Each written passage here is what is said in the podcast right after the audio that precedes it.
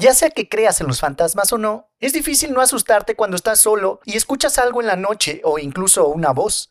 Las historias a continuación te asustarán, así que es mejor que las veas con alguien, preferiblemente un amigo y no un extraño al que hayas decidido arrastrar por la calle. Aquí te dejo 12 aterradoras historias de fantasmas vistas en Reddit. Sueño o realidad. Tengo una muy buena que es realmente cierta. Me pasó a mí. Esto podría haber sido un sueño, pero testifico hasta el día de hoy que lo que vi fue un fantasma.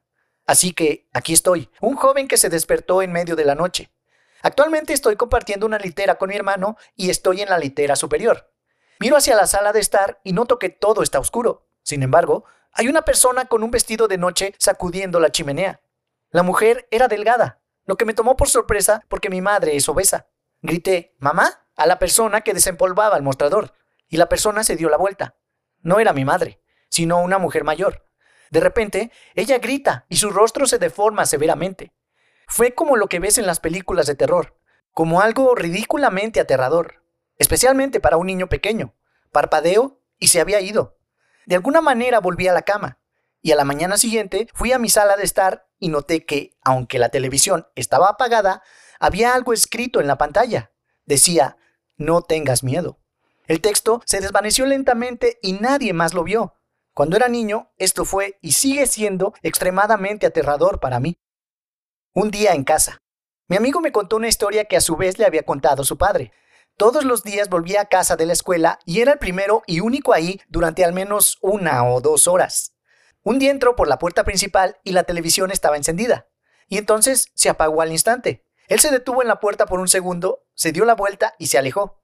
No volvió a la casa hasta que sus padres llegaron. Me dan escalofríos de solo pensar en eso. Saludando a la familia. Así es que no estoy seguro si da miedo, pero es realmente extraño. Dos días después de la muerte de mi abuelo, el guardia de seguridad del vecindario toca nuestra puerta un domingo por la mañana. Nos dijo, un anciano vino a su casa antes, llamó a la puerta durante media hora y finalmente se fue. Cuando le pregunté qué quería, me dijo que tenía que despedirse de alguien a quien nunca había tenido oportunidad de conocer. Todos estábamos atónitos. No teníamos idea de quién era este anciano o de a quién estaba buscando.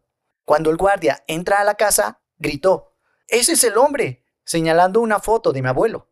Toda mi familia se congeló por un minuto. No estoy 100% seguro de si el guardia estaba diciendo la verdad, pero me gusta creer que mi abuelo quería despedirse de mi hermana recién nacida, antes de poder descansar en paz. Casi un año después, mi mejor amigo murió de cáncer en 2002. Estábamos increíblemente unidos en todos los sentidos y pasábamos la mayor parte de nuestro tiempo libre juntos. Casi un año después de su muerte, estaba durmiendo en mi departamento y mi teléfono sonó alrededor de las 3 de la mañana. Tenía uno de esos Sony Ericsson T610. Estaba muy atontado y levanté el teléfono de mi mesa de noche y lo miré. Vi que era el número de mi amigo. Inmediatamente me puse alerta y despierto y respondí al teléfono con mucha curiosidad. Dije hola unas cuantas veces, pero todo lo que pude oír fue una estática muy fuerte durante unos 30 segundos. Finalmente, la llamada terminó. En este punto me estaba volviendo loco y volví a llamar al número, solo para obtener una grabación automática de que este número estaba fuera de servicio. Luego llamé a la casa de su madre para ver si posiblemente su hermana mayor podría haber tenido el teléfono antiguo de mi amigo y podría haberme llamado por accidente. Pero no hubo respuesta en la casa de la madre de mi amigo. Después supe que la familia restante estaba lejos, en Miami. Después de que llegaron a casa unos días después, les llevé el teléfono y les mostré el registro de llamadas, y estaban incrédulos. Fueron a la habitación de mi amigo y sacaron el teléfono del cajón donde había estado guardado durante meses. La batería estaba totalmente muerta. Repentinamente en la oscuridad. Tengo una buena. Sucede que mi amigo y yo estamos pasando el rato en su habitación viendo Scary Movie 2 por lo que no esperamos que pasara nada aterrador. Su habitación estaba en la esquina de un sótano sin acabar, con dos sábanas que actuaban como la tercera y la cuarta pared, así que habitación era un nombre un poco inapropiado. El sótano tenía las luces apagadas y solo el brillo del televisor iluminaba nuestras inmediaciones. Pero la oscuridad era aún mayor en el sótano. Imagina que una de las sábanas no llega hasta el piso, por lo que se puede ver parcialmente la negrura más allá de la habitación improvisada. Repentinamente, de la oscuridad del lugar sale una uva verde y gorda volando sobre la sábana y cayendo en el regazo de mi amigo, de una manera perfecta, casi como si hubiera sido guiada ahí. Luego la toma, me mira con incredulidad en sus ojos y dice, todavía está fría. Mi mente ni siquiera podía registrar lo que acababa de pasar, así que subimos las escaleras lentamente sin saber realmente lo que acababa de ocurrir. Subimos las escaleras y notamos que su madre había salido de la casa una hora antes, iniciando el fuego. No diría que esta es una historia de fantasmas, pero me pasó a mí. Hace unos años estaba acampando en Lake Havasu con mi hermano y algunos amigos. Mi hermano y yo estábamos trabajando en encender un fuego, mientras los otros muchachos estaban en el bote, amarrándolo a la orilla. Teníamos un hoyo que cavamos donde habíamos hecho nuestras fogatas anteriores ese viaje. Así que mi hermano encendió el fuego y nos sentamos alrededor de él. El fuego ardió durante unos 10 minutos y tenía un tamaño decente antes de que sucediera lo más extraño. El fuego se apagó completamente extinguido, como si no hubiera más llamas. Las brasas seguían ahí emitiendo calor, pero la llama había desaparecido. Mi hermano y yo nos miramos el uno al otro y luego de vuelta al pozo de fuego. Pasan unos segundos y luego el fuego se vuelve a encender al nivel que estaba antes de apagarse. Estamos totalmente confundidos y comenzamos a gritar para que los chicos vengan a ver qué pasó. Al parecer, los dioses del fuego estaban aburridos y decidieron jugarnos una broma. Balbuceando en sueños. Hace unas semanas mi novia y yo estábamos durmiendo juntos, cuando me despierto para escucharla decir, ¿qué estás haciendo? A veces habla mientras duerme, pero esto sonaba tan coherente y urgente que me despertó y le pregunté de qué estaba hablando. Luego se despertó y dijo que creía haber visto a alguien al final de la cama. Pensando que era solo un sueño o una alucinación semidespierta, no pensamos en nada y volvimos a dormir. Aproximadamente una hora después me desperté y vi a alguien de pie al final de la cama, con las sábanas envueltas y retorcidas al cuello. No sabía qué hacer, pero lo primero que salió de mi boca fue ¿Qué estás haciendo? Entonces mi novia me despertó. Había estado soñando exactamente lo mismo que ella, y dije exactamente lo mismo. Sé que puede ser el poder de la sugestión o lo que sea, pero qué miedo. En la habitación contigua, un hombre va a una casa de alojamiento. Mientras se registra, el propietario le dice que la habitación contigua se está reparando, así que no abra la puerta ni nada. El hombre va a su habitación, deja sus cosas, pero luego se aburre. Se asoma un poco por la casa y sin nada más que hacer, decide ver la habitación que necesita reparación. Intenta con la puerta y está cerrada. Se pregunta por qué el propietario se molestaría en avisarle sobre esta habitación, ya que está cerrada de cualquier manera. Lo que sea, se asoma por el ojo de la cerradura y la habitación más allá no está siendo reparada.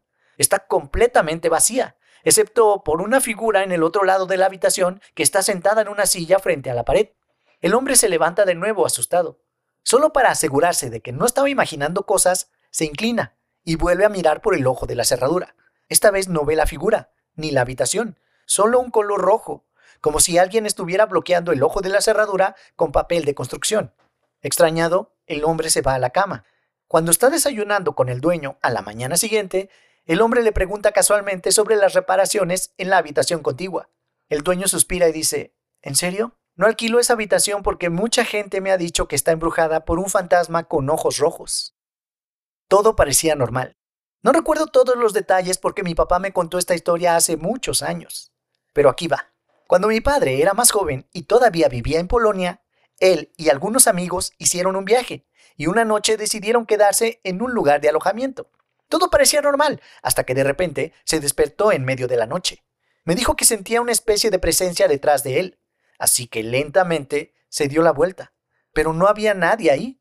Sin embargo, jura que podía sentir a alguien ahí en la cama con él, junto con un ligero cambio en la presión sobre la cama. Se fue después de unos minutos y mi papá volvió a dormir. A la mañana siguiente descubrió que un hombre había muerto en esa cama aproximadamente una semana antes. Esta es inquietante. Esta es una de las historias favoritas de mi familia. Mi tío llamó a mi madre una mañana y le dijo esto. Tengo cuatro primos pequeños que nunca conocieron a mi abuelo. Falleció antes de que nacieran. Una mañana corrieron escaleras abajo para el desayuno, como suelen hacer. Mientras mi tío preparaba la comida, uno señaló una nevera y dijo, Ese es él. Mi tío, sin pensarlo mucho, dijo, ¿quién? Y miró por encima. Señalaban una foto de mi abuelo al que nunca conocieron. Mi primo respondió, el hombre que viene y nos habla por la noche hasta que nos quedamos dormidos a veces. No es aterradora, pero aún así es algo inquietante. Y cuando amaneció, Había una vez un cazador en el bosque que, después de un largo día de caza, se encontró en medio de un bosque inmenso. Estaba oscureciendo, y habiendo perdido el rumbo, decidió dirigirse en una dirección hasta que se despejó del follaje cada vez más opresivo. Después de lo que parecieron horas, se encontró con una cabaña en un pequeño claro. Al darse cuenta de lo oscuro que se había hecho, decidió ver si podía quedarse ahí por la noche. Se acercó y encontró la puerta entreabierta. No había nadie adentro. El cazador se dejó caer en la cama individual y decidió explicarle al dueño por la mañana. Mientras miraba a su alrededor, se sorprendió al ver las paredes adornadas con muchos retratos, todos pintados con increíbles detalles. Sin excepción, parecían estar mirándolo, con rasgos torcidos de odio. Mirando hacia atrás, se volvió cada vez más incómodo. Haciendo un esfuerzo para ignorar las muchas caras, se volvió hacia la pared y, exhausto, cayó en un inquieto sueño. A la mañana siguiente, con la cara hacia abajo, en una cama desconocida, se volvió parpadeando a la inesperada luz del sol. Al levantar la vista, descubrió que la cabina no tenía retratos, solo ventanas. Alguien en el elevador. Escuché esto cuando estaba en Corea. Un día, una chica caminaba a casa a altas horas de la noche, después del trabajo o algo así. Estaba oscuro y era alrededor de la medianoche. Ella vivía en un departamento donde tenían ascensor. Entró en el ascensor y cuando la puerta estaba a punto de cerrarse, un hombre extraño con capucha roja entró. Se disculpó por asustarla y le preguntó a qué piso se dirigía, sin hacer contacto visual. Ella le respondió con miedo, y el hombre presionó casualmente el botón y el de abajo. Mientras estaban en camino, él le preguntó que si podía usar su teléfono celular, pero ella se negó llena de sospechas y se aisló en una esquina. Después de segundos de silencio, el elevador llegó al piso debajo de donde se dirigía la chica y se abrió la puerta. El chico salió lentamente por la puerta y se dio la vuelta mirando hacia el ascensor y a la chica, y solo se quedó mirando sin ningún movimiento. Lentamente, la puerta comenzó a cerrarse, y desde la abertura pudo verlo girando hacia las escaleras, sacando un cuchillo de su bolsillo. Eso es todo amigos.